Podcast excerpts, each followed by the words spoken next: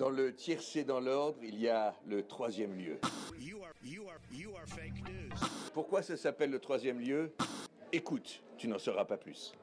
Et ça le fait 2 Bonjour,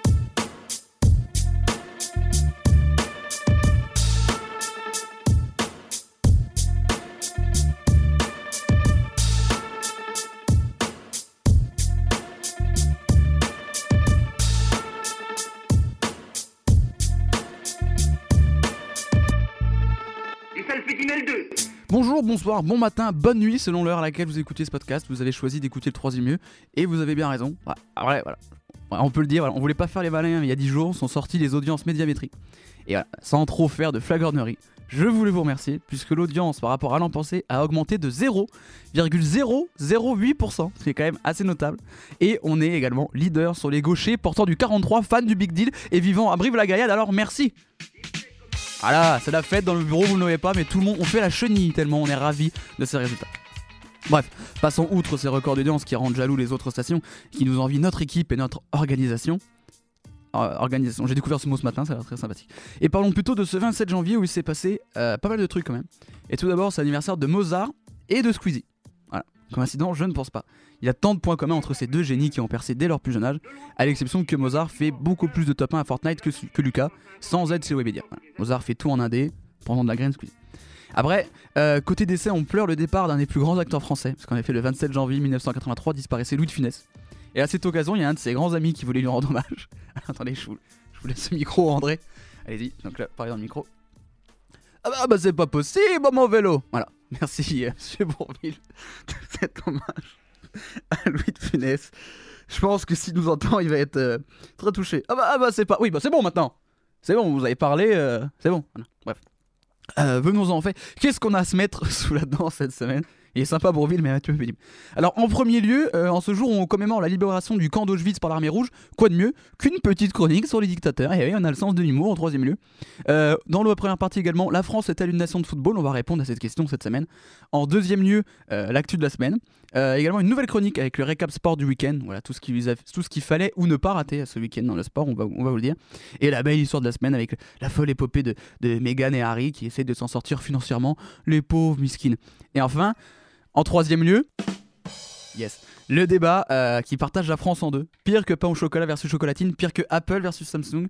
Est-ce que vous regardez vos films en VF ou en VO ah, Ils avaient commencé le débat à 6. Je ne vous dis pas combien ils l'ont fini, mais probablement c'est un chiffre compris entre 5 et 7. Est-ce que quelqu'un s'est rajouté? Non. Est-ce que quelqu'un est mort? Non, ils l'ont fini à 6. Voilà. Débat mené d'une main de maître par une voix que vous connaissez déjà, euh, qui est plus habituée à, parler d'infos originales sous le ton de l'humour. Alors, allez, bonne écoute les Ray. Bonjour à toi, auditeur du troisième lieu. Tu veux agrandir ta culture anecdotique, briller en société, devenir l'ami super roulou qui veut absolument raconter l'info amusante qu'il a entendue la veille avant de l'oublier? Alors tu es au bon endroit en écoutant les infos vite insolites. La semaine dernière dans le Flixitarien, je vous évoquais ce spectacle de Jonathan Lambert qui revenait sur le meilleur et surtout le pire des dictatures. Et donc quoi de mieux que de commencer avec un thème qui vole parfaitement à cette radio, sachant que notre président élu a disparu plusieurs semaines dans d'obscures conditions, qu'un putsch se prépare et qu'on va finir comme un le voleur Perret. Bref, évidemment, la tradition veut qu'on le commence avec Hitler, cet homme au lait qu'on n'a pas osé réveiller avant 10h le matin du débarquement, même si bon, tout a à peu près été dit dans, les, dans ces micros à ce sujet son faux végétarisme, les problèmes de ses parties génitales, sa passion pour la peinture et les dessins, ou encore pour le film Blanche-Neige et les Sept Nains. Dans le même genre, le nord-coréen Kim Jong-un est absolument fan de Disney. Il organise des spectacles avec des mascottes de la franchise, tandis que son frère Kim Jong-nam, qui devait accéder au pouvoir, avait été répudié en tentant d'aller à Disneyland sous une fausse identité. Notre bon Kim est, aussi super cool. Quand Yann Moix va le retrouver en Corée, il peut acheter et fumer du cannabis librement. Ça explique sans doute de nombreuses choses sur le pays. La preuve que toutes ces dictatures, et de tous ces dictateurs qui ne sont pas si méchants, par exemple Mao, bon, certes, le petit livre rouge, hein, tout ça, mais grâce à lui, en Chine, la sieste est inscrite dans la constitution depuis 1948 pour laisser les travailleurs se reposer pour mieux travailler. Avançons un peu géographiquement vers l'ex-URSS où Lénine et Staline ont longtemps sévi. Le premier a été embaumé et est conservé depuis presque 100 ans comme tout bon dictateur et reçoit encore des soins de beauté avec des nouveaux petits bouts de personnes pour le réparer, pour qu'on puisse l'observer et prendre des petits selfies avec lui euh, au mausolée sur la place rouge. Celui qui lui a succédé tire son nom d'homme d'acier. Pour s'être échappé plusieurs fois du goulag, Staline est un homme charmant. Lorsqu'il ne pouvait plus saquer quelqu'un, il le faisait disparaître réellement, mais aussi de toutes les photographies. Par contre, quand il apprit que lui était absent de la signature de l'armistice le 7 mai 1945, il fit tout refaire le 8. Connaissez-vous Jerry Aleva? Non, et c'est normal, il n'est pas dictateur mais acteur. Tiens, les mots sont vachement proches. Mais il ne joue au cinéma que Saddam Hussein. Ce même Saddam était avant tout ce qu'on a pu dire un gentil papa. Voyant son fils fan de Star Wars, il créa une équipe pour le protéger, vêtu de noir et ayant un masque proche que de celui de Dark Vador. Mais il n'a pas vécu que de si bons moments. Il fut terriblement torturé par l'armée américaine, obligé de regarder South Park, le film dans lequel il a une relation avec Satan. La CIA, elle, avait l'objectif de se dépasser de Castro. Et ils ont tout tenté. Tout du poison sur un stylo, dans son milkshake, un cigare piégé, diffusé du LSD pour le droguer, mais le plus fort, ils ont voulu lui faire perdre sa barbe avec un produit dépilatoire. Quand il s'agit d'obtenir des informations sur les dictateurs, beaucoup sont prêts à tout. Le Mossad a récupéré euh, l'urine d'Afez Assad pour connaître son état de santé, Staline a récupéré les selles de Mao pour au final savoir qu'il était euh, nerveux. Nous faisons pareil avec Sam, notre président lumière un peu éteint du troisième lieu. Une qui a fini dans la merde à cause de ses liens avec un dictateur, c'est l'actrice qui jouait Alice de la marque de fourniture d'accès à Internet du même nom, en couple avec un des fils Kadhafi. Elle disparut des publicités tout autant que la marque, hein, que tout le monde a oublié, disons-le. Mais Kadhafi est un dictateur hors pair. ce petit rigolo a voulu, en plein conflit avec la Suisse en 2009 à l'ONU, partager le pays entre la France, l'Allemagne et l'Italie. Autre folie, de 1988 à 2011, année de sa mort, le fanfaron donnait des prix éponymes euh, des droits de l'homme. Le couple Ceausescu fut également très prolifique. Nikolai fut offrir à Elena des doctorats et des prix scientifiques alors qu'elle n'avait aucune compétence en la matière. Nikolai était aussi un formidable défenseur des animaux. Grâce à lui, les ours ont pu se multiplier en Roumanie car c'est le seul qui avait le droit de les chasser. Vous voyez, des gens formidables, je vous dis. Tenez, Vicente Gomez, président du Venezuela pendant 30 ans, a, pour rigoler, fait croire à sa mort pour punir ceux qui la fêteraient. Quel coquin. Amidada, autoproclamé seigneur de toutes les bêtes de la terre et de tous les poissons de la mer, a tué environ autour de 200 000 personnes. Certains étaient frappés à mort, noyés, écrasés, mais encore mieux, certains avaient la chance d'être étouffés par leur sexe, coupés et enfoncés au fond de la gorge. Y a pas à dire en dictature, on sait s'amuser. Plus fantasque, en Birmanie, les gens roulent à droite, mais avec le volant à droite. Pourquoi, me direz-vous? Car un jour en 1970, un astrologue le conseilla au dictateur de l'époque. Et je vais finir avec, je pense, le pays qui devient ma dictature préférée.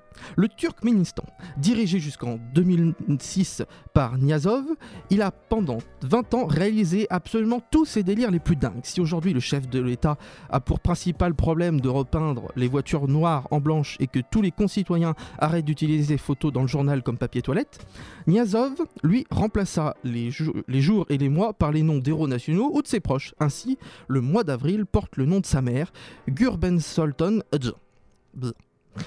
Le mec a aussi écrit un livre, Ruknama, où il délire et déballe toutes ses idées farfelues. Livre de référence à étudier euh, dans les écoles, tout le monde doit le lire, même pour passer le permis.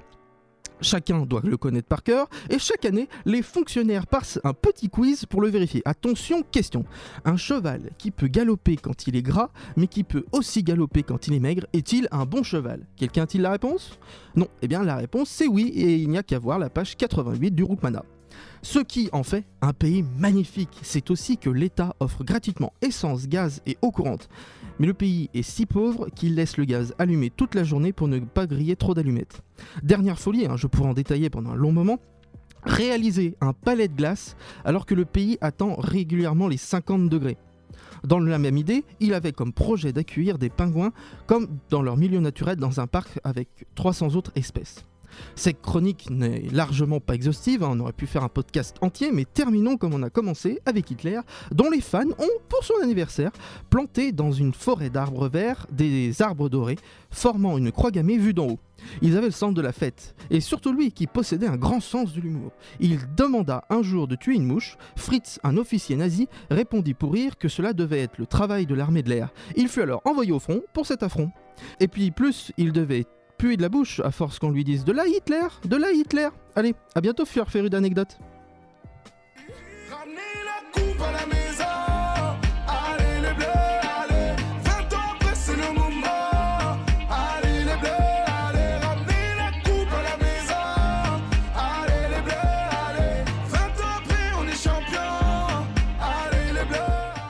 Ça fait un an et demi maintenant que la France a ramené la coupe à la maison, faisant chavirer le cœur de millions de Français pendant quelques jours avant que la joie ne s'estompe rapidement.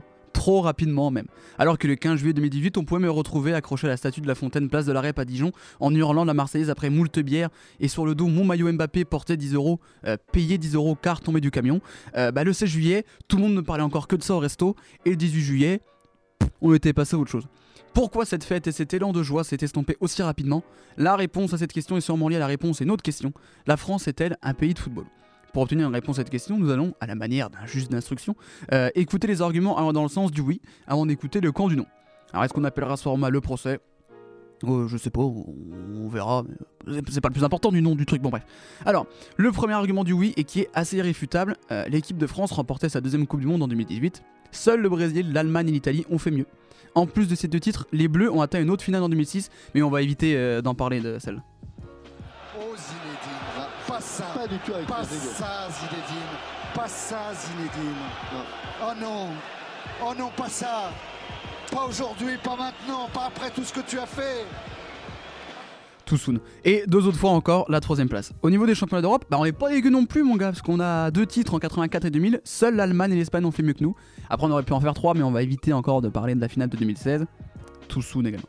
Euh, force est de constater que même s'il nous a fallu beaucoup de temps avant de remporter un titre, la sélection française est désormais dans le Gotha du football mondial. Et en plus des performances de la sélection, au niveau performance individuelle, on est quand même pas mal non plus. Le meilleur buteur d'une édition de Coupe du Monde, c'est un Français. Juste Fontaine qui a claqué 13 buts en 1958, ça c'est quand même pas mal. Et Platini, c'est la même chose pour l'Euro avec 9 buts en 1984. En plus de ça, rajoutons les ballons d'or français, Raymond Coppa en 58, Platoche, encore lui, 83, 84, 85, Jean-Pierre Papin et ses papinades, meilleur joueur du monde en 91, et le dernier, notre Zizou national en 98. Pour rester sur le Ballon d'Or, la récompense lorgnée par tous les footballeurs et futurs footballeurs du monde a été inventée par des Français. Ah, vous le savez peut-être pas. Les journalistes et dirigeants du magazine France Football, Gabriel Hanot et Jacques Ferrand en tête, avaient envie de récompenser le meilleur joueur européen de l'année civile. Le prix existe toujours et est toujours géré aujourd'hui par France Football, après un intermède de 7 ans entre 2009 et 2016 où la FIFA s'occupait de tout ça. Gabriel Hanot, encore lui, appelé en 1954 à la création d'une Coupe d'Europe réunissant les meilleurs clubs européens. Après un an et demi d'articles réguliers dans le journal de l'équipe, la FIFA autorise le journal à organiser sa compétition. Et le 4 septembre 1955 commence la première édition de ce qui s'appelle alors Coupe d'Europe des clubs champions européens. Et voit sa finale se dérouler, je vous le donne en mille, en France. À Paris. Au Parc des Princes, qui soit dit en passant un magnifique stade, mais pas le problème. La compétition est renommée Ligue des Champions en 92 avec une nouvelle formule instaurée par Didier Roustan, un journaliste français, et son syndicat des footballeurs. Encore une fois, des Français sont à l'origine de la plus prestigieuse compétition des clubs du monde. Et pour ajouter une petite couche, pour encore plus se sucer, sachez que la Coupe du Monde a également été créée par un Français, Jules Rimet, un très beau prénom au passage, président de la FIFA au début du XXe siècle, qui voulait créer une compétition internationale. Alors pour petite anecdote que vous pourrez placer hors pas de famille ou à la machine à café, donc là tu touilles ton petit café comme ça. Et Robert, tu savais que le trophée de la Coupe du Monde s'appelle Jules Rimet, c'est un Français. Ça se passe tout vite, c'est très sympa. Mais surtout, pour répondre à la question, la France est-elle un pays de football Bah, Si on s'intéresse aux statistiques, la réponse est formelle, c'est un oui. Le football est le sport le plus populaire en France et de loin. Avec 2 millions de licenciés, le foot comporte presque le double du tennis qui en compte 1 million 100 000 aux statistiques qui s'arrêtent en 2015. Suivent l'équitation, le judo et le basket qui comptent entre 600 et 700 000 abonnés. La popularité du foot se retrouve encore plus marquée quand on s'intéresse aux meilleures audiences sportives à la télévision. Sur les 50 meilleures audiences historiques de retransmission sportive à la télévision française, 43 ont été réalisées par des matchs de foot. Jusqu'à 23,5 millions de téléspectateurs pour la finale France-Brésil de 98. De 2000 à 2018, 10 des meilleures audiences annuelles ont été réalisées par des matchs de football. Le ballon rond écrase la concu, euh, preuve de son immense popularité et que la France est un pays de football. Mais alors après, euh, là on arrive dans le corps du nom. hein. Les statistiques ne font pas tout. Être un pays de football, ce ne sont pas que des personnes devant la télévision. Notamment ceux qu'on appelle footix et qui se peinturent de bleu, blanc, rouge sur le visage tous les deux ans lorsque la France joue une compétition. Alors après, oui, ça fait partie du charme du foot de voir tout le monde s'intéresser à ce sport lors des grands événements, quand le reste du temps, la majorité de la population regarde le football et ses acteurs d'un œil méprisant. Seuls 40% des Français ont une bonne opinion du football. 38% mais j'arrondis à 40%, ce qui fait 5 à 20% de moins que les autres pays européens, notamment l'Espagne, l'Italie ou bien évidemment l'Angleterre, berceau du football mais qui n'a gagné qu'une Coupe du Monde, bande de chèvres. Cet intérêt moins important se traduit dans les affluences moyennes des différents championnats européens. Nos amis allemands, d'après l'UEFA, réunissent en moyenne à chaque match deux fois plus de spectateurs que nous. 44 500 spectateurs de moyenne pour les matchs de Bundesliga contre 22 500 en Ligue 1. Euh, les Anglais, Espagnols et Italiens réunissent plus de spectateurs que nous. Cette tendance se confirme lorsqu'on s'intéresse au classement des 20 clubs européens qui réunissent le plus de spectateurs. On retrouve 7 clubs anglais, 4 allemands, 3 espagnols, deux Italiens, deux Écossais, un Portugais et un Français, bien évidemment, le Paris Saint-Germain.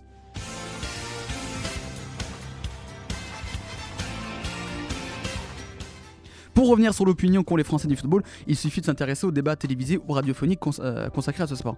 On parle plus souvent des déboires extrasportifs, de leur intelligence qualifiée de limitée par beaucoup, de leur mode de vie ou leur argent qui est peut-être trop élevé. Le football étant le sport populaire par excellence, populaire dans tous les sens du terme. Rappelons qu'une citation très célèbre dit que le foot est l'opium du peuple par son accessibilité matérielle et financière. Il est donc très pratiqué dans les quartiers populaires, enfin populaires, n'ayons pas peur des mots, dans les banlieues. La banlieue parisienne étant, je vous le rappelle, le plus grand vivier de talents du football mondial, et forcément, ce qui est populaire et le banlieue est souvent décrié et méprisé.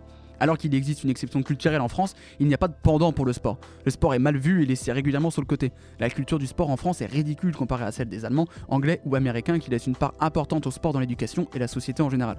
Le sport étant souvent vu comme une voie de garage pour les mauvais élèves. Donc l'opinion des footeux et supporters n'est donc pas très reluisante. Restons sur les supporters et la culture du supporterisme, si vous voulez bien. Bon, en même temps, je vous demande pas votre avis. Au vu du nombre d'interdictions de déplacement de supporters qui se multiplient sous demande des différents préfets dans tout le pays, force est de constater que les supporters ressemblent plus à un problème dans le foot français. Comparer l'ambiance des stades français avec nos voisins européens, on est sur deux salles, deux ambiances. Après, il faut reconnaître que le drame de Furiani survenu en 92 à Bastia avec l'effondrement d'une tribune causant la mort de 18 personnes et la blessure de 2357 autres a certainement refroidi les instances du football français et les incité à devenir très pointilleux sur les règles notamment sur les fumigènes hein, qui sont persona non grata dans les stades de France et de Navarre, alors que l'on loue l'ambiance de nos amis méditerranéens spécialistes dans l'utilisation d'engins pyrotechniques. La culture des supporters en France n'est pas très développée. Pas de socios qui sont actionnaires et décisionnaires dans la vie de leur club favori, comme chez nos amis d'Outre-Pyrénées. Des ultras pointés du doigt et catégorisés rapidement comme hooligans. Bon, après, faut reconnaître qu'il y en a quelques-uns. En tant que supporter du Paris Saint-Germain, au niveau hooligan et ultra qui se sur la gueule, euh, je m'y connais bien. Preuve d'une méconnaissance et d'une mauvaise gestion des supporters en France, c'est la Fédération française de football, ou la FFF pour les mecs qui, veulent, euh, qui aiment les, les raccourcis, qui a créé le club des supporters des Bleus, alors que les Hollandais emmènent avec eux en déplacement presque 20 000 supporters, euh, de manière spontanée. Enfin, revenons sur les premiers arguments. Le palmarès de l'équipe de France est conséquent, alors que du côté des clubs, c'est ridicule. Seuls deux clubs ont remporté une Coupe d'Europe. L'OM et sa Ligue des Champions ont remporté en 93. On connaît les valises, tout ça on connaît. Et le PSG et sa Coupe d'Europe des vainqueurs de Coupe en 96. Parce que ouais les Marseillais, ouais le PSG a gagné une Coupe d'Europe. Alors oui, la Coupe de... elle existe peut-être plus. Oui, on a battu le Rapide de Vienne en finale, mais on a gagné une Coupe d'Europe, bordel de merde. On l'a nous aussi. Pardon. De Coupe d'Europe c'est peu. hein. Même ridicule quand euh, les Hollandais en ont remporté 11, les Portugais 7 et les Écossais 3. Vaut mieux comparer avec des petites nations du football parce que si on compare avec les Espagnols, Anglais, Allemands, Italiens, on est vraiment chemins. hein. Un média a été cité dans cette chronique, euh, le journal de l'équipe et son dérivé France Football, euh, consacré donc au football, comme euh, son nom l'indique, en France particulièrement. Et l'équipe est donc le média sportif français. Et le problème, c'est que même le seul média sportif français, il y a un véritable monopole de l'information sportive en France, ce qui n'aide pas à la création d'une culture footballistique. Alors revenons-en à notre, question initiale. Pardon. On ne peut qu'être d'accord sur le fait que le foot soit le sport numéro 1 en France. Il n'y a pas de débat possible. La formule 67 millions de sélectionneurs quand Didier Deschamps euh, donne sa liste pour la Coupe du Monde le prouve. Certes, le foot et le sport n'est peut-être pas un des éléments fondateurs de la société de la vie française. Nous ne sommes peut-être pas aussi fanatiques du football que d'autres pays, mais est-ce si grave? Le foot est diffusé quasi quotidiennement à la télévision française, pas un jour sans pour qu'on en parle en bien ou en mal. Ça fait partie de nos vies comme plein d'autres choses et ça qui fait le charme de notre pays. Alors, en une phrase comme en mille, un pays fan de football, oui, consacré au football, non.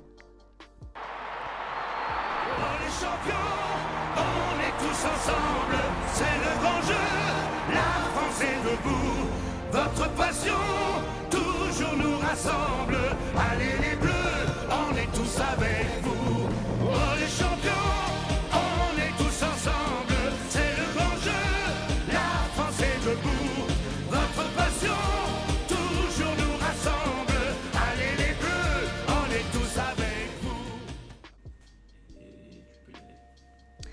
Bonjour Lyon 2 et les autres aussi parce qu'on n'est pas raciste ici. Bienvenue dans un autre des concepts tout droit sortis de mon chapeau melon. Quand j'étais petite, je lisais J'aime lire. Maintenant que je suis grande et pleine d'avenir, j'aime lire. Et comme il faut faire ce que l'on aime dans la vie, puisque la vie est courte, YOLO, toi-même tu sais, je me suis dit que j'allais te lire des articles de journaux qui parlent d'actu autrement, ou qui me parlent à moi particulièrement, ou encore des extraits d'œuvres littéraires qui apportent un éclairage sur des questions d'actualité. Je suis sûre que les boss officieux de cette radio approuveront et j'espère que vous n'en avez pas marre d'entendre ma voix très présente sur ces ondes. Trêve d'explications, passons aux choses sérieuses. Alors que je feuilletais les échos du 23 janvier, une image a attiré mon attention. Plein d'emojis accompagnés d'un titre digne des plus gros putaclics. Le mal était fait, Il fallait que je lise cet article. Il s'agit du libre propos de Gaspard Koenig intitulé Les emojis ou l'aplatissement de la pensée. Quelle ne fut pas ma joie quand je découvris deux lignes plus bas le mot breton fier de toutes ses lettres. C'était un signe de plus. Je me lançais alors dans la lecture, les poumons bien remplis.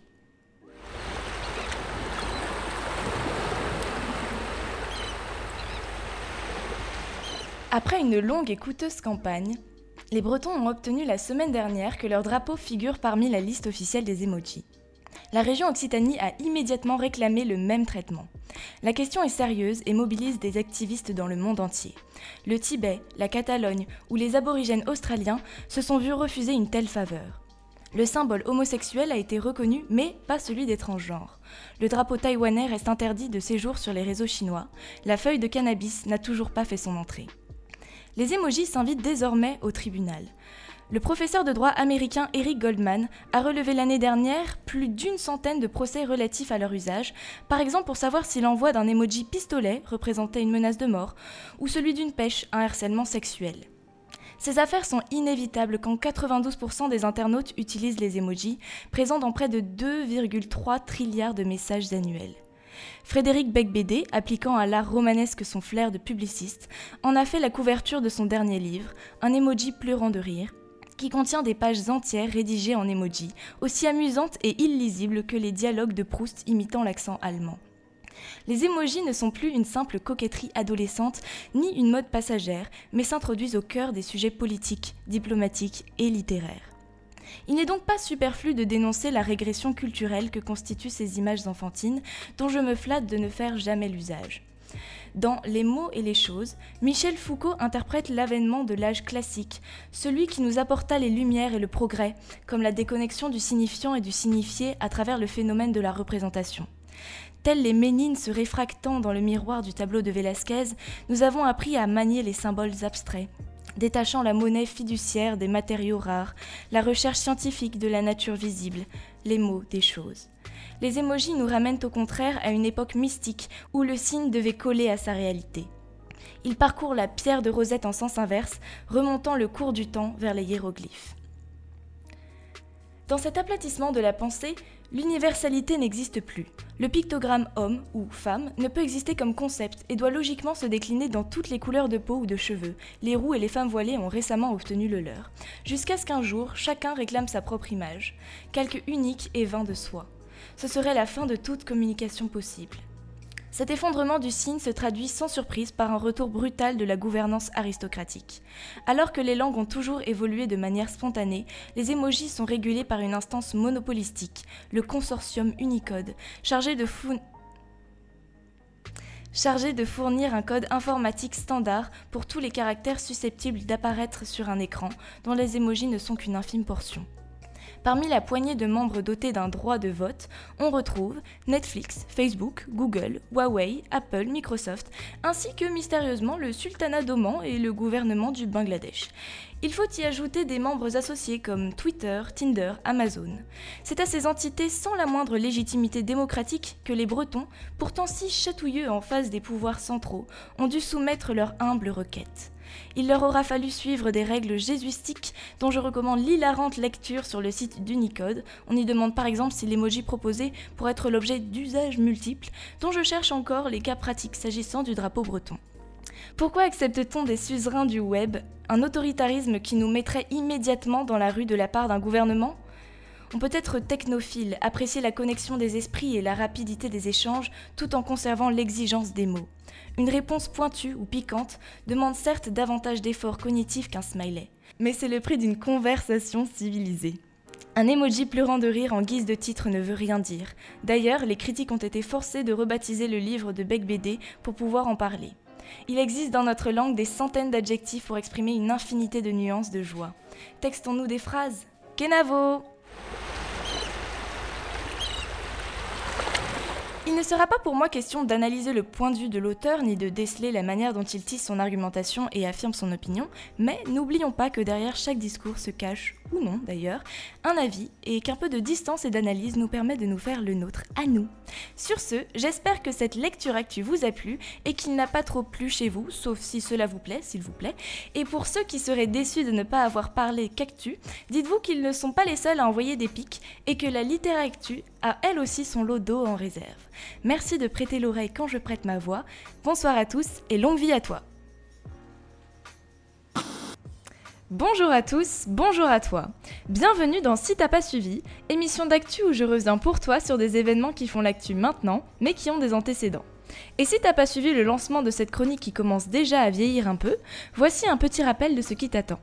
Un top 6 des titres de la semaine, parce que les top 5 c'est dépassé, suivi du décryptage d'une info, et tout cela en 5 minutes top chrono. Bon, pour l'instant niveau timing c'est pas ça, mais je me dis qu'en le répétant, ça va finir par faire son petit chemin dans mon petit esprit. Cette semaine, j'aurais pu te parler de Davos, passe d'armes entre Donald Trump et Greta Thunberg, dit le Midi Libre du 22 janvier. Ou encore de L'État hébreu, gardien de la mémoire de l'Holocauste, nous dit le Figaro du 23 janvier, à propos de la commémoration à Israël de la libération d'Auschwitz, en présence de 40 dirigeants de pays étrangers. J'aurais pu aussi te parler de, à Madagascar, 60 millions d'arbres pour reboiser la grande île et quelques questions, nous dit Le Monde le 21 janvier, après le coup d'envoi d'une colossale campagne de reforestation en mettant plus d'un million de jeunes plants en terre en une journée. Et toujours côté nature, mais plus catastrophique cette fois, J'aurais pu te parler de vagues de 8 mètres, chute de neige, inondation. La tempête Gloria frappe le sud de la France et l'Espagne, nous dit France Info le 23 janvier, à propos de cette tempête qui a déjà endeuillé l'Espagne. J'aurais pu aussi te parler de loi de bioéthique. Le Sénat vote l'ouverture de la PMA à toutes les femmes, mais limite le remboursement par la sécurité sociale, nous dit encore France Info le 23 janvier. Et puis, toujours du côté de la loi, j'aurais pu te parler de Brexit. La reine Elisabeth II promulgue l'accord de sortie de l'UE, nous dit La Croix le 23 janvier. Mais j'ai décidé de revenir sur le virus qui paralyse la Chine et inquiète le monde entier, du spectre du SRAS qui revient hanter la Chine, comme le dit Libération le 21 janvier. Depuis mi-décembre, la mystérieuse pneumonie a déjà tué 41 personnes en Chine. Des cas ont été signalés ailleurs en Asie et jusqu'aux États-Unis. L'OMS, Organisation mondiale de la santé, a convoqué en urgence une réunion pour examiner la situation. Mais que se passe-t-il exactement? Je vais revenir avec toi sur cette histoire inquiétante. Wuhan, c'est le nom de la ville où a débuté l'épidémie. Il s'agit de la huitième ville la plus peuplée du pays et deuxième plus grande ville de l'intérieur. C'est une plaque tournante du transport et la ville regroupe plus de 19 millions d'habitants au sein de son aire urbaine. On imagine bien les problèmes que cela pose en cas d'épidémie. D'autant plus que le nouvel an lunaire a été célébré samedi 25 janvier et que des centaines de millions de Chinois voyagent à cette occasion. Mais comment toute cette histoire a commencé? Les premiers cas ont été contaminés dans le marché aux poissons de Wuhan, marché où sont vendues en réalité une centaine d'autres espèces telles que les singes, les chiens, les serpents, les oiseaux, les renards, etc., toutes susceptibles d'être à l'origine du virus. Dès le 1er janvier, la ville a décidé de fermer le marché en question au public afin d'identifier d'éventuels agents pathogènes présents dans les denrées vendues. Le mardi 21 janvier, le leader chinois Xi Jinping a libéré la parole sur l'épidémie. Selon la télévision officielle, il a donné pour importantes instructions à propos de l'épidémie de pneumonie causée par un nouveau coronavirus d'enrayer résolument la propagation de l'épidémie. Ce n'est pas la première fois que la Chine est confrontée à ce genre d'épidémie. En effet, entre novembre 2002 et juillet 2003, le SRAS, syndrome respiratoire aigu sévère, avait infecté plus de 8000 personnes dans le monde et causé la mort de 774 patients. Il s'agissait, selon l'Institut Pasteur, de la première maladie transmissible grave à avoir émergé au XXIe siècle. Ce spectre est d'autant plus menaçant que ce virus avait été transmis par des animaux vendus sur les marchés et qu'il entraînait également des pneumonies atypiques. Cependant, les autorités chinoises ont très vite écarté l'hypothèse d'un retour du SRAS et la police a même arrêté des personnes ayant propagé de fausses informations sur le virus. Face à ce genre de problème sanitaire, il est primordial d'identifier rapidement les caractéristiques de la maladie pour prévenir sa propagation. Pendant un moment, la question était de savoir si ce virus respiratoire était transmissible d'humain à humain et non plus seulement d'animal à humain. L'OMS a confirmé dernièrement l'existence de cas de transmission interhumaine en Chine, mais aucune preuve ne permet d'affirmer cela dans les cas en dehors du territoire chinois. La propagation massive de l'épidémie est à craindre, et ça pas seulement en Chine. Des cas ont été signalés en Corée du Sud, au Japon, en Thaïlande, en Australie, aux États-Unis et à Taïwan. Des contrôles systématiques sont effectués à l'arrivée des vols en provenance d'au moins une vingtaine de villes en Chine, dites zones à risque. Le mercredi 22 janvier, une réunion d'urgence s'est tenue à Genève à l'initiative de l'OMS pour évaluer les mesures à prendre étant donné qu'une crise sanitaire est redoutée. Les experts étant divisés sur la question, l'OMS a indiqué qu'il n'était pas encore nécessaire de déclencher l'alerte internationale, préférant jouer la carte de la prudence. À l'issue d'une réunion de deux jours de son comité d'urgence, le directeur général de l'OMS, Tedros Adhanom Ghebreyesus, a décidé de ne pas déclarer une urgence de portée internationale, en rappelant toutefois qu'il s'agit bel et bien d'une urgence en Chine et que ça pourrait devenir une urgence sanitaire mondiale très rapidement. Le jeudi 23 janvier, à 2h du matin, la ville de Wuhan et son aire urbaine ont été mises en quarantaine. D'importantes restrictions de voyage ont été mises en place pour les 20 millions d'habitants qui ont interdiction de quitter leur ville de résidence. Dans la matinée, de nombreux citoyens ont tenté d'échapper au confinement en prenant d'assaut l'aéroport et les gares. Pour tous ceux qui ont déjà vu les films à scénario catastrophe liés à une maladie, ça y ressemble beaucoup sur le papier. Les supermarchés sont en rupture de stock, les rues désertées, les hôpitaux assaillis. Des mesures ont également été prises dans tout le pays. Des systèmes pour détecter les personnes fiévreuses ont été déployés dans tous les aéroports du pays. À Pékin, les festivités du Nouvel An ont été annulées, les temples de la capitale fermés, tout comme l'emblématique cité interdite pour une durée indéterminée. Certains accusent les autorités de minimiser l'ampleur des dégâts et sont de plus en plus sceptiques sur la capacité de réaction et la transparence du gouvernement. En effet, alors que la télévision annonçait un premier cas de décès en dehors du foyer de l'épidémie, le sujet n'est arrivé qu'en cinquième position malgré l'importance de l'information, et cela après un discours de Xi Jinping pour la nouvelle année et des reportages sur les festivités. Vendredi 24 janvier, un deuxième mort en dehors de la zone à l'épicentre de l'épidémie a été confirmé par les autorités chinoises. Ce sont maintenant plus de 40 millions d'habitants qui sont confinés dans 13 communes. Des cas ont été détectés ces derniers jours dans une douzaine de pays, France incluse. En effet, dans la soirée, trois patients infectés ont été confirmés, dont deux à Paris et un à Bordeaux. Le samedi 25 janvier, jour du Nouvel An lunaire, aux dernières nouvelles, 41 personnes sont décédées en Chine, 1300 cas avérés recensés. Cependant, le nombre de suspects dépasse ce chiffre. En revanche, 34 patients considérés guéris ont pu quitter l'hôpital.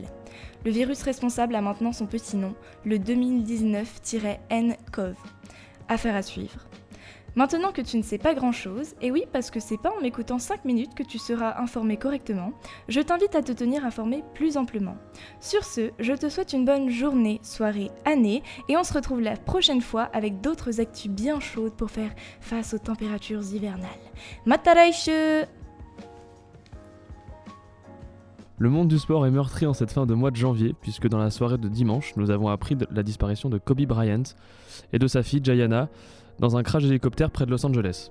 Avec un palmarès incroyable, plein de records, Kobe Bryant c'était 20 ans de carrière en NBA dans la même équipe des Los Angeles Lakers, avec euh, laquelle il a remporté quand même 5 titres de champion du championnat américain, dont 3 consécutifs au début des années 2000. Kobe c'était des matchs mythiques qui ont participé à la construction de sa légende, c'était également deux titres aux Jeux Olympiques de 2008 et de 2012 avec la team, la team US, Kobe Bryant ne s'étant pas vraiment limité aux succès nationaux et a brillé aussi en compétition internationale. Il a même remporté un Oscar, et ouais, on oublie très souvent euh, qu'il a une petite statuette dorée sur sa cheminée. Depuis l'annonce de la disparition du Black Mamba hier soir, les hommages d'athlètes ne cessent de se multiplier sur les réseaux, sociaux pardon, et aussi sur les terrains. Neymar a profité de, son deuxième but lors de la seconde période de la rencontre face à Lille, lors de la 21e journée de Ligue 1, pour rendre hommage à la légende américaine. Le Brésilien avait appris le décès de Kobe euh, sûrement à la mi-temps. Sur les cours, les cours de tennis aussi, des hommages ont été rendus, avec notamment euh, Nick Kyrgios qui, a, qui est entré dans le, la Rod, Rod Laver Arena de Melbourne avec euh, un maillot des Lakers floqué du numéro 8, ancien maillot euh, donc de Kobe Bryant chez, chez les Lakers. Avant son match face à Nadal à l'Open d'Australie, qui a d'ailleurs été remporté par l'Espagnol. Dans le monde de la NBA aussi, les grands noms ont également évidemment rendu leurs hommages sur les réseaux sociaux à Kobe, notamment euh, Michael Jordan, euh, Shaquille O'Neal, Tony Parker, bref, tout le gratin de la NBA a tenu à honorer la légende disparue. Kobe est entré au panthéon du basket, mais pas que. Il est aussi rentré au panthéon du sport avec un grand S. Lui qui était, nous ne, le répéterons jamais assez, une légende, une très grande légende, une immense légende. Bon, je vais quand même vous parler des euh, actualités sportives de la semaine passée, comme j'avais prévu de le faire. C'est important, je pense. Et on continue sur le basket et la NBA.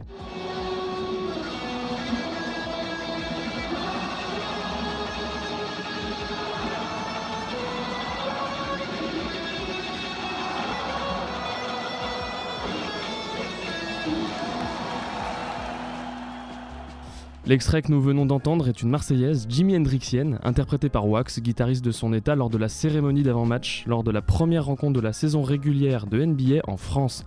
Ce match historique s'est déroulé vendredi soir à l'Accor Hotel Arena de Paris et a opposé les Charlotte Hornets à Milwaukee Bucks qui se sont imposés, de très peu d'ailleurs. On a assisté à un véritable show à l'américaine, comme si les ricains s'étaient invités à Paris pour une soirée, ce qui était un petit peu le cas. On a vu euh, les concours de dunk mythiques, euh, les danses de pop-up girl, etc. Une autre américaine a fait parler d'elle cette semaine. En tennis, cette fois, il s'agit de la jeune euh, Cory Goff, qui a renversé la tenante du titre Naomi Osaka lors du troisième tour de l'Open d'Australie. En renversant proprement la joueuse japonaise, la jeune américaine s'est offerte ses deuxième huitième de finale dans un tournoi du Grand Chelem de sa carrière à seulement 15 ans, c'est juste impressionnant. Chez les hommes, moins impressionnant, il ne reste plus qu'un seul Français. Euh, non, il n'y a, plus de Français puisque mon fils s'est fait battre dans la nuit de dimanche, il s'est incliné face à Dominique Thiem en 3-7. Donc euh, plus de Français en lice dans la compétition. Et d'ailleurs, je ne sais pas si vous avez remarqué, mais la rencontre qui, oppose, euh, qui opposait Thiem à mon fils, ça fait du coup euh, Thiem mon fils au tableau d'affichage. Moi, ça me fait drôle. Voilà, voilà. Perso, je trouve que les Français sont vraiment littéralement inexistants dans les tournois de tennis majeurs depuis quelques années, et c'est vraiment triste que nos joueurs n'arrivent pas à passer les huitièmes de finale. C'est déplorable, on a vraiment un niveau très mauvais des joueurs, à part mon fils qui est dixième mondial, c'est vraiment, vraiment très dommage. En parlant de phase finale, cette semaine a eu lieu le tirage au sort des quarts de finale de la Coupe d'Europe de rugby, qui feront s'affronter notamment Clermont et le Racing 92. Les Toulousains vont affronter quant à eux les Irlandais d'Ulster. Ça promet de très belles rencontres, des très beaux matchs, ça va être à suivre euh, très intéressant je pense. On retourne dans les nouvelles un peu moins roses, un peu plus tristes, puisque ce week-end a été marqué aussi par l'hommage rendu par le FC Nantes et les Girondins de Bordeaux à Emiliano Sala lors de la rencontre qui a opposé les deux clubs en Ligue 1.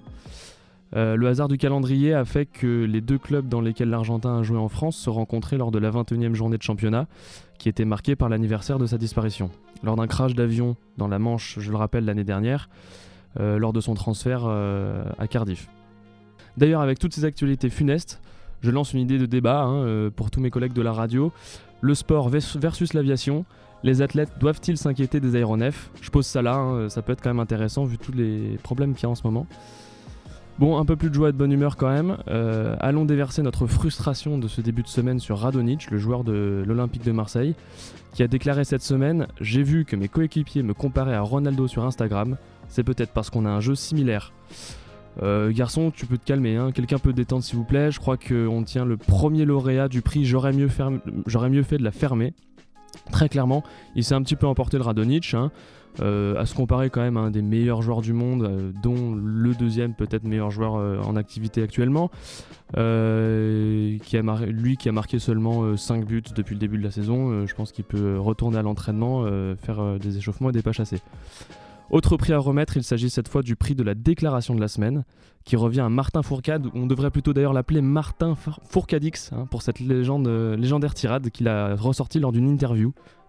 Vous savez, je ne crois pas qu'il y ait de bonnes ou de mauvaises situations. Moi, si je devais résumer ma vie aujourd'hui, ce serait d'abord des rencontres, des gens qui m'ont tendu la main peut-être à un moment où je ne pouvais pas, où j'étais seul chez moi. Et c'est assez curieux de se dire que les hasards, les rencontres forgent une destinée. Parce que quand on a le goût de la chose, la chose bien faite, le beau geste, parfois on ne trouve pas l'interlocuteur en face, je dirais la personne qui vous aide à avancer. Alors ce n'est pas mon cas euh, comme je le disais là, puisque moi au contraire j'y plus. Le biathlète a fait cette sortie après la victoire des Français au relais homme du 21 janvier dernier. Et elle nous donne la réponse de ce qu'il fout dans son temps libre. Hein. On voit qu'il ponce absolument les films de Chabat, c'est génial. Et je suis content en fait, parce que je suis un grand fan de l'œuvre de Chabat, comme beaucoup de gens, et euh, j'ai un point commun avec euh, ce quintuple euh, champion olympique que j'adore aussi, qui est Martin Fourcade, donc c'est cool. Donc voilà, il est temps pour moi de rendre le micro, de déposer le mic, comme on dit dans le Languedoc. en fait, pas du tout. je voudrais simplement en finir en rendant mon petit hommage à Kobe, c'est ma chronique, donc je fais ce que je veux. J'ai jamais été un énorme fan de basket ni de NBA, mais j'ai toujours aimé les records et les performances sportives. En cela, Kobe n'a jamais été vraiment avare, hein. alors j'ai toujours apprécié cet athlète, comme beaucoup de gens, comme tout le monde en fait. Il a été un des acteurs du plus petit intérêt que j'ai pu porter à la NBA jusqu'à aujourd'hui et au basket de manière générale. Et je n'ai qu'une chose à lui dire, Rest in Peace Legend. Cette semaine, comme toutes les semaines, je cherchais un sujet de chronique. J'aurais pu vous parler du début du procès d'impeachment de Donald Trump, mais euh, ça je le garde pour en parler quand ce sera fini. Et vu qu'il s'est pas passé grand chose d'autre aux États-Unis, eh bien on va changer de pays et même de continent pour nous rendre au royaume que nous aimons le plus détester, le Royaume-Uni. En effet, on a eu un événement assez important côté britannique, puisque Meghan Markle et le prince Harry ont annoncé le 8 janvier vouloir renoncer à la plupart de leurs engagements auprès de la famille royale d'Angleterre. Ils souhaitent, je cite, devenir financièrement indépendants, tout en continuant de soutenir la reine, le pays et le Commonwealth, qui, regrou- qui regroupe l'ensemble des anciennes colonies britanniques. Pour cela, le couple va partager son temps entre l'Amérique du Nord et le Royaume-Uni et s'installera probablement pour cela au Canada, car c'est un, un pays membre du Commonwealth et Elisabeth II en est toujours la reine. Alors petit rappel, Meghan Markle et Harry se sont mariés en mai 2018 et le couple est vite devenu le couple star de la famille royale. Euh, si j'étais des magos, je dirais que c'est parce que Harry est un gros BG charismatique alors que William, son frère marié à Kate Middleton, a la calvitie et le charisme de François Hollande. Mais alors pourquoi le couple décide-t-il de se séparer de la famille royale qui leur amène quand même une petite sécurité financière, la fortune de la couronne étant estimée à 88 milliards de dollars? Eh bien tout simplement car le couple en a marre des paparazzis et des tabloïds, les journaux People comme le Sun ou le Daily Star. Et je peux les comprendre, déjà ça devait être dur pour Harry en tant que membre de la famille royale, mais en plus sa femme est métisse et divorcée, ce qui, se pa- ce qui passe très mal pour beaucoup de gens. Ces derniers mois, les critiques contre Meghan se sont multipliées, le Mail on Sunday est carrément allé jusqu'à publier une lettre personnelle de cette dernière pour son père. Et cela ne passe pas avec Harry, qui en veut toujours au paparazzi pour la mort de sa mère, la princesse Diana, près du pont d'Alma à Paris. Alors du coup, la question qu'on se pose, c'est qu'est-ce que ça va changer? Et la difficulté pour y répondre, c'est qu'on n'a pas vraiment d'antécédents. Il y a deux événements similaires précédents. Le premier, c'est le prince Andrews qui a renoncé à la succession à Elisabeth II en au vu de ses liens avec Jeffrey Epstein, le milliardaire américain accusé de trafic sexuel sur mineurs. Et le second se passe en 1936 avec l'abdication du roi Édouard VIII qui préféra se marier avec une femme divorcée. Mais ici, on est sur une affaire de beaucoup plus petite envergure, principalement par le fait que Harry ne sera jamais roi. En effet, il est sixième dans l'ordre de succession au trône, derrière son père, son frère et les trois enfants de son frère dont le dernier a un an. L'impact sur la succession est donc bien minime, mais ce qui jette la controverse au Royaume-Uni, c'est plus le fait que Harry n'ait pas prévenu la reine avant d'annoncer la nouvelle publiquement, ce qui est vécu comme un manque de respect. Au Canada, en revanche, un institut a calculé que 63% des gens étaient contre le projet d'utilisation d'argent public pour l'installation du couple, ce qui est plutôt logique consi- considérant leur volonté d'indépendance financière. Le couple souhaitait également conserver son titre de noblesse de duc et duchesse du Sussex, chose qui leur a été refusée par la reine. On peut espérer pour eux qu'ils ne finiront pas comme Édouard VIII, détesté de toute la famille royale, même si le prince Charles a annoncé les soutenir financièrement pendant quelques temps. Bref, c'est une histoire qui, même si elle nous impacte en rien, marque un précédent dans l'histoire britannique. Et bonne semaine. Et donc, bienvenue à tous sur L3L ce soir. Je suis en compagnie des meilleurs chroniqueurs pour parler de la VF. On va faire un débat VF-VO. Et pourquoi Twitter? Tout simplement parce qu'un tweet a émergé, pardon, j'en perds la voix, ce qui est dommage pour euh, les doubleurs. J'en perds la voix. Donc, un tweet a émergé euh, la semaine dernière parlant de un Boombo Class. Vous connaissez, hein, c'est euh, régulier maintenant sur Twitter. Et donc, quelqu'un je ne dirai pas mon avis encore, a dit les VF et autres devraient ne plus exister. La version originale se joue par les acteurs en personne, les sentiments, la voix, le comportement. Il n'y a que le vrai acteur qui joue, qui peut faire ressentir la chose comme il se doit. Cessez de regarder en VF et habituez-vous en VO. Donc du coup, votre avis nous intéresse ici. Je suis en compagnie de Cédric. Bonjour. De Louisa. Bonsoir. d'Hugo. Salut. Et de Kylian. Salut tout le monde. Donc, et évidemment, du plus beau de tous les Técos, Corentin. Bonsoir. Très bien. Alors, un petit tour de table assez rapide. La VF, la VO, vous êtes plutôt de quel avis? Kylian? Ben, moi, moi franchement, la VF, euh, je suis. Enfin, comment dire Il n'y a, pas vraiment de pour ou contre en fait dans ce débat, mais disons que la VF, euh, je suis. euh, Enfin, elle, elle a le mérite d'exister totalement en fait. Ouais, je- C'est un peu mon, euh, mon postulat de Voilà. départ. Tu vas garder un peu tes Ouais, ouais. arguments. Ah on ouais. va- Voilà, rapide tour de table. Corentin, du coup, toi, qu'est-ce que t'en penses? Euh, moi je suis team les deux, mais pareil, je développerai plus tard. Mais euh, la VF, Donc, ah, team des trucs les à deux. défendre. Ouais. Team les deux pour l'instant, avec un petit peut-être coup de cœur pour la VF. Hugo Team VO, mais euh, une grosse enfance en VF, donc euh, un, peu, un peu de, euh, de culpabilité sur la VF quand même. Ouais, on vient tous de là, de toute façon, on a tous C'est commencé, vrai. je pense, en VF de base. Louisa Moi, je suis plutôt VO. Évidemment habituée à la VF, mais Bon. VO. Et Cédric Moi VF parce que je ne parle aucune langue étrangère. Super, donc apparemment on va pouvoir se battre, c'est génial, c'est le but du débat. Euh, du coup, je vais commencer peut-être par vous dire mon point de vue. Moi personnellement, je suis pareil partagé entre les deux, même si j'ai beaucoup euh, d'attachement pour la, pour, la, pour la VF. Je trouve c'est quand même, on a des comédiens de doublage incroyables en France qui ont beaucoup de, beaucoup de talent. On a pu le voir euh, tout à l'heure en, début d'émission avec justement Christophe Lemoine et Donald Regnault, qui sont deux doubleurs incroyables. Ils ont un talent fou et je trouve franchement qu'ils ont rien à envier. Enfin, pour doubler, ils sont très très bons, ils font le taf. Alors, je sais pas ce que vous en pensez, vous, mais surtout, on va voir peut-être les différences avec la VO. Pour moi, euh, c'est pareil, c'est du pareil même. Ce, que, ce qui est intéressant avec le doublage, c'est que, par exemple, dans le tweet, c'est ce qu'il dit, c'est que dans un, faut dissocier le film du, euh, du dessin animé. Le film, c'est un acteur qui va jouer, donc du coup, la parole, la manière dont il va parler, ça fait partie de son acting. Et si on veut juger son acting, il faut mettre la VO, que ce soit de l'italien, de l'anglais, de l'espagnol ou du, danois, il faudra mettre en VO si on veut ju- juger juste la qualité de son acting. Mais sur des, euh, sur des, euh, des dessins animés, ce qui est intéressant, c'est que là, bah, l'acteur, c'est un dessin, et finalement, bah, dans toutes les langues, on peut trouver des doubleurs hyper intéressants, hyper talentueux, qui vont pouvoir euh, exercer leur talent sur un dessin animé. Donc c'est vrai que je pense qu'il peut être intéressant dans ce débat de dissocier film de dessin animé, vu que bah, c'est assez différent dans le, dans le doublage finalement. Après, euh, si on veut partir comme ça, il faut qu'on différencie film et série. Parce que les, les temps de production, entre, enfin, de, de, de- de- le temps de, les fenêtres de doublage entre film et série sont, sont en général vachement plus réduits dans les séries. Tu as moins de temps pour faire les doublages, donc ce qui résulte en général de doublages un peu moins qualitatifs. C'est vrai. Je sais pas si vous avez Ouais, remarqué, euh, si vous avez des exemples. Moi, j'en ai un très flagrant. Si on, Vas-y. bah, si on peut commencer avec des exemples.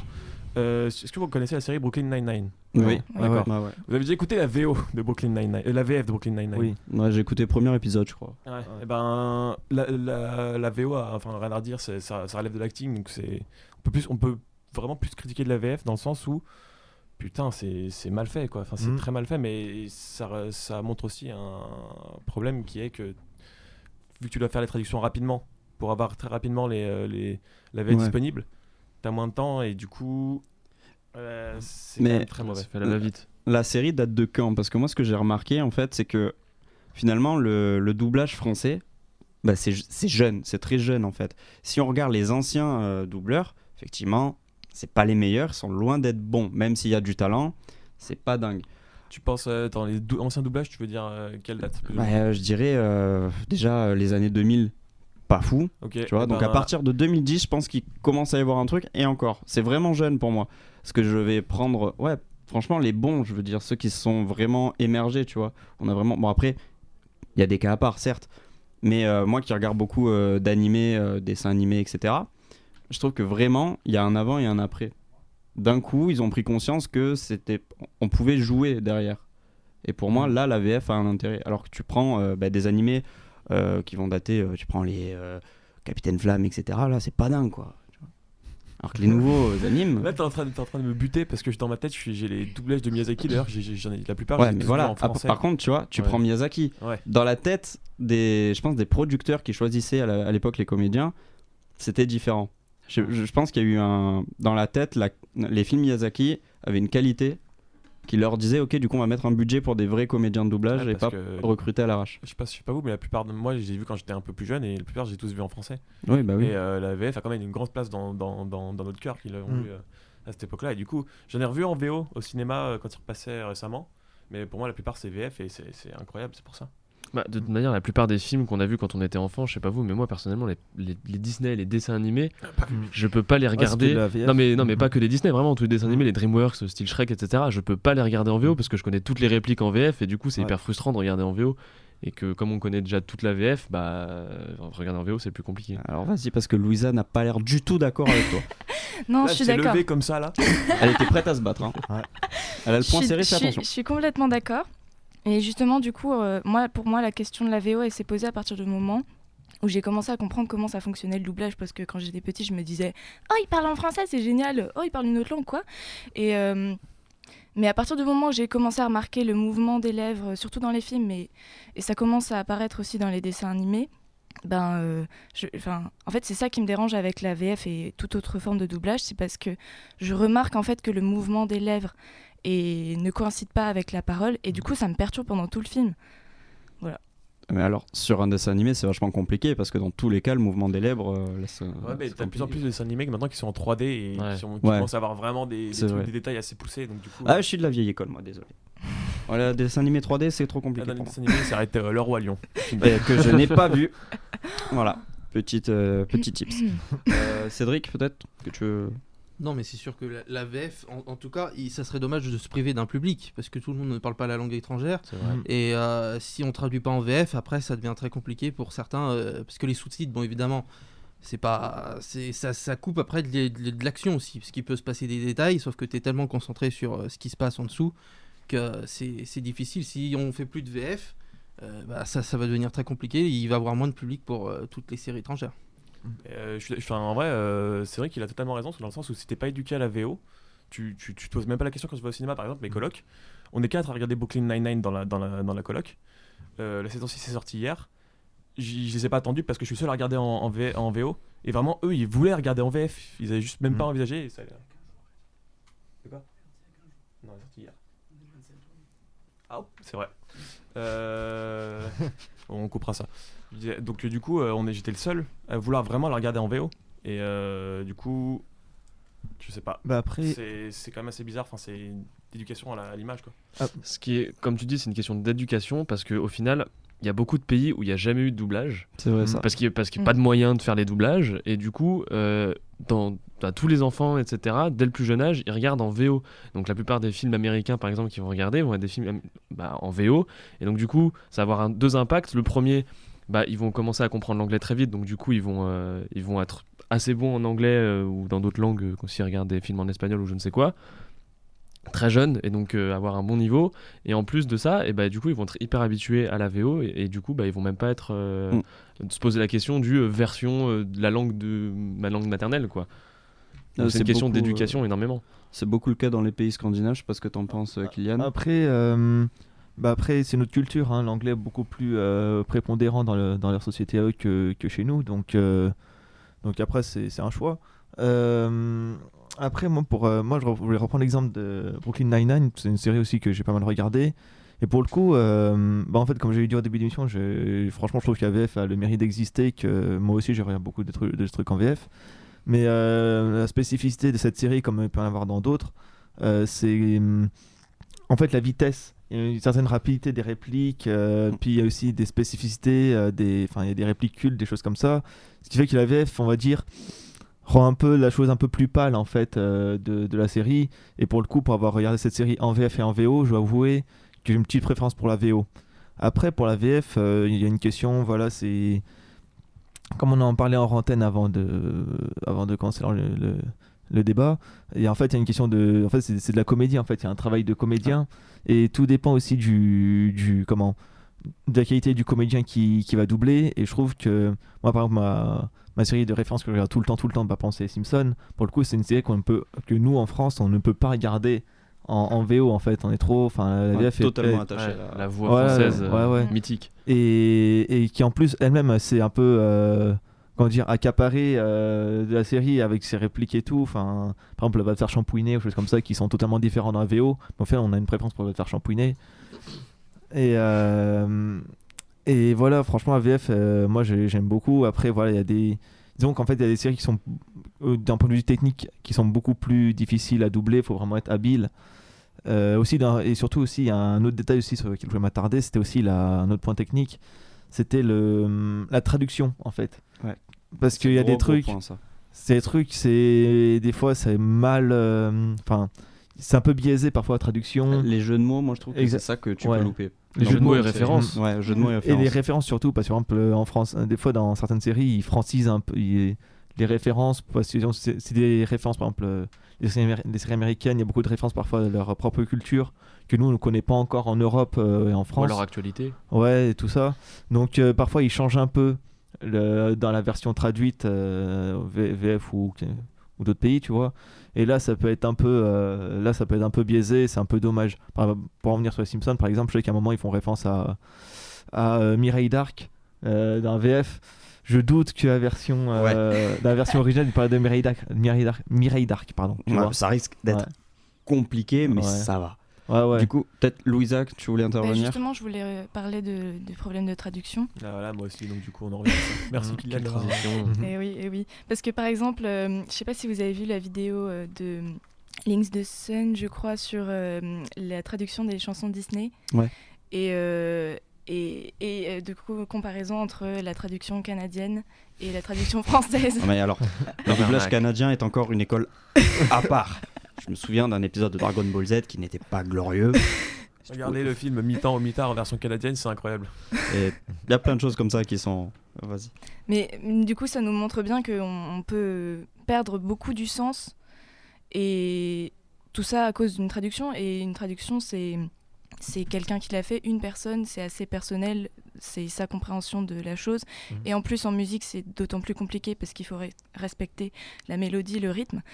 Et du coup, on passe à côté de, de pas mal de, de, de, de sens, surtout que dans les chansons Disney, euh, les chansons apportent quelque chose euh, au film, elles sont pas seulement euh, à côté. Et elles ont tendance à bien rentrer dans le crâne aussi.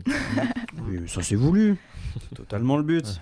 Du coup, Coco, tu voulais rajouter quelque chose? Ah non, mais là, je, je- je- tous mes arguments ont été. euh, Ouais, bah, moi c'est pareil pour euh, appuyer un peu euh, la réflexion du problème de la, de la VF euh, pa- par rapport à la VO, c'est surtout sur les jeux de mots en fait. Moi, c'est ça qui me Mhm. dérange Mhm. beaucoup. Outre les références ou quoi, bah, où on peut, comme tu as dit avec euh, les Simpsons, on peut les peut-être changer de référence. Sur les jeux de mots, je pense notamment à l'épisode 1 de Why Met Your Mother. Déjà, excellente série, regardez-la. En VO pour le coup. Ouais. Sinon, vous allez louper pas mal de petites blagues, notamment euh, donc, euh, le personnage de, de Marshall euh, est dans la voiture avec celui de Barney.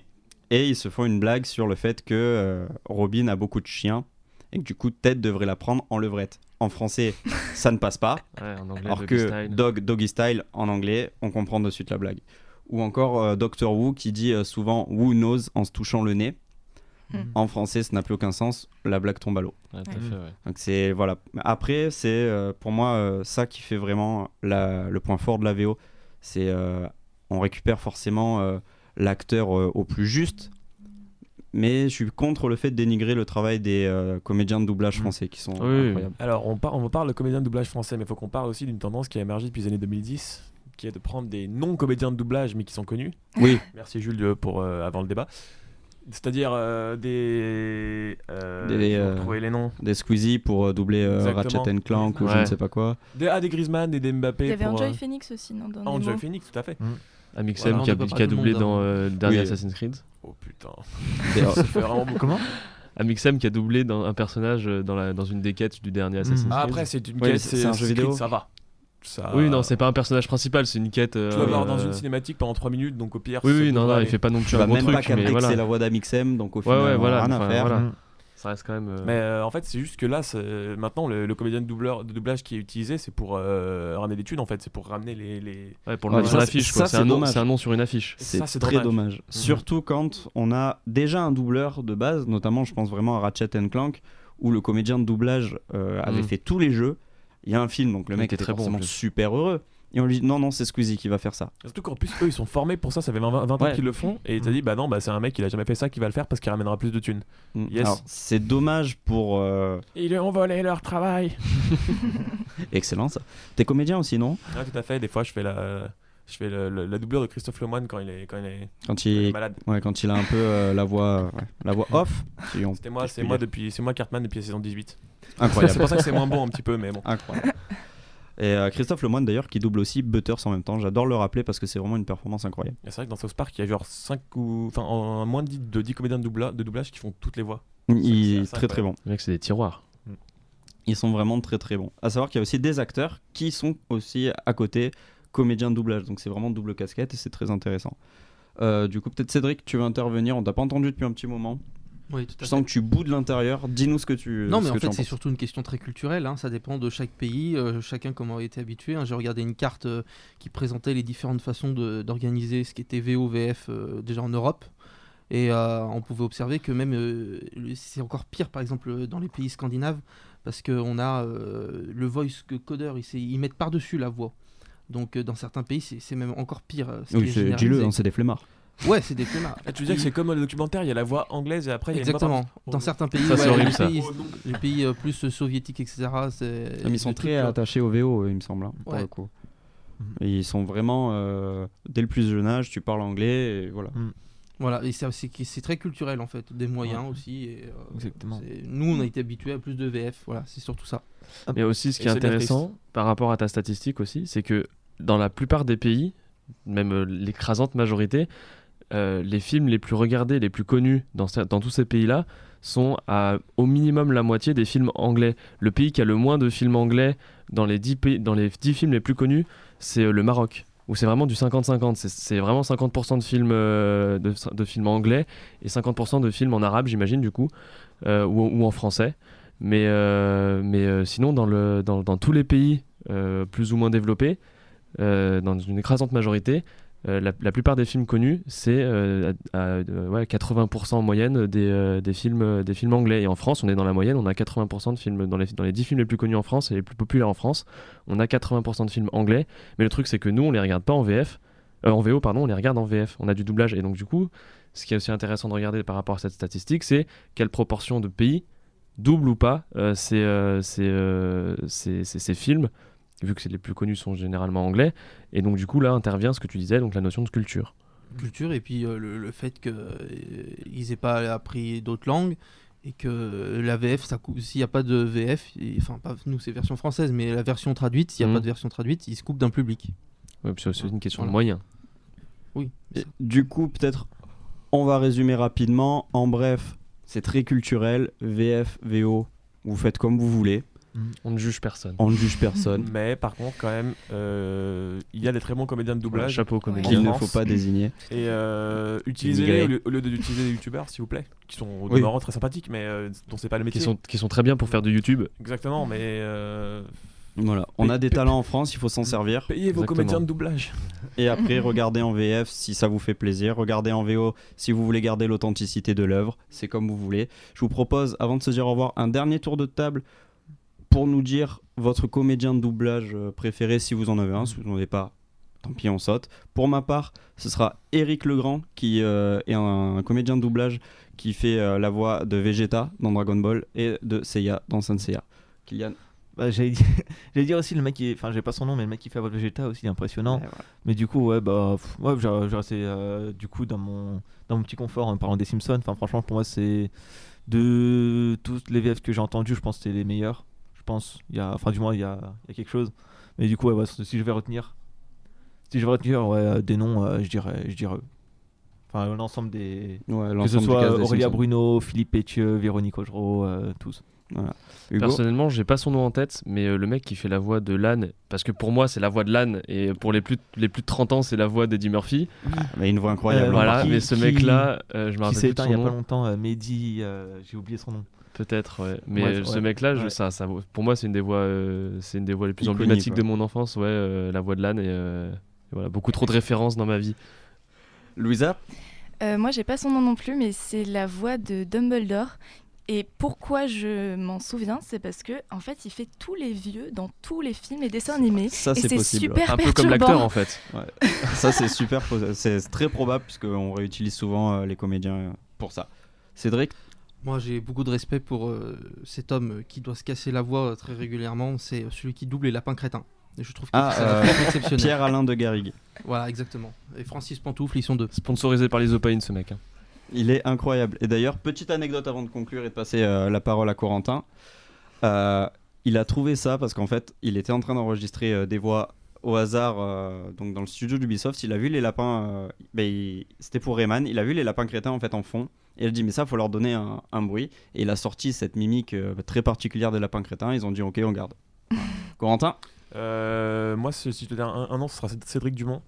Ouais. Euh, bah, déjà, VF de Ashitaka de Princesse Mononoke. Incroyable. Et euh, VF aussi de, je l'avais sous les yeux, euh, Simon Pegg en- dans, les, dans, dans tous les films récents. Euh, le, Luke Evans et j'en ai loupé un, je l'ai plus sous les yeux, Mark Ruffalo. Et c'est déjà pas mal. Du C'est coup, pas euh, mal, voilà. ouais. Petite dédicace à lui et de Ben Affleck. Très bien, bah écoutez, chers auditeurs, si vous avez quelque chose à nous dire, laissez-le nous savoir sur le hashtag débat L3L. Il vient d'être créé, voilà, c'est un plaisir. Et on vous dit à très bientôt. Merci à tous d'avoir suivi ce numéro. Euh, je vous rappelle que vous pouvez nous suivre sur le site www.3e-lieu.fr, également de retrouver un podcast sur Spotify ou euh, Apple euh, Podcast, évidemment. Euh, je remercie les personnes qui ont participé à l'élaboration de ce numéro. On avait également Cédric qui s'écrit C-E-D-R-I-Q-K-U-E-P-Z. H-W-O, mais ça se prononce Cédric. Euh, c'est moi-même qui vous ai, Jules, qui vous ai parlé de la France, c'était un pays de football. Dans la partie Actu Chaude, on avait Louisa, hein, qui, qui est notre reporter de l'extrême, hein, qui nous parle de l'actu de la semaine. Hugo, pour son récap sport, euh, il est bien bâti. On voit que c'est l'âme d'un sportif. Et Thomas, hein, qui a quitté les États-Unis pour aller euh, en Angleterre cette fois. Il parle que, il faut le savoir. Dans le débat VFVO, vous avez retrouvé Cédric, il y avait Louisa, il y avait Adrien, vous l'avez reconnu, parce que j'ai reçu énormément de mails pour me demander mais à qui appartient cette voix suave? C'est Adrien. Et il y avait également Hugo et euh, Kylian, l'ancien, qui est revenu euh, faire un petit tour. Cette émission est montée de main de maître par euh, Corentin, euh, notre maître à tous, qui peut me faire stopper maintenant, vu que c'est lui qui contrôle. Donc là, peut-être peut-être que vous m'entendez plus, ou peut-être qu'il y a une musique par-dessus moi. We had been given words they were out of timeouts, but we do have before 20, so they can advance the ball and shoot a three no matter what. Here's Bryant, two free throws for 60. He has six 60 point games in his career.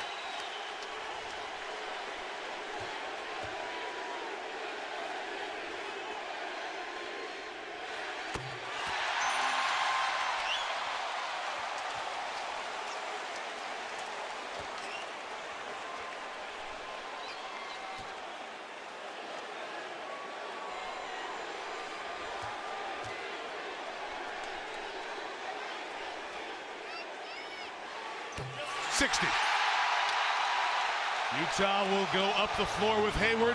13 seconds left. Hayward on the drive. Layup no good. Rebound gets in the hands of Kobe. Throws it ahead to Clarkson.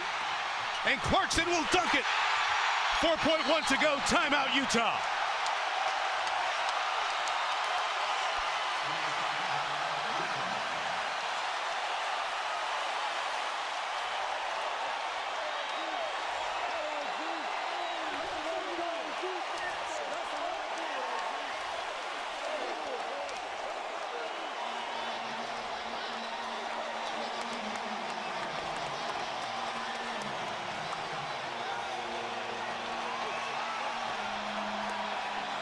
Kobe and Shaq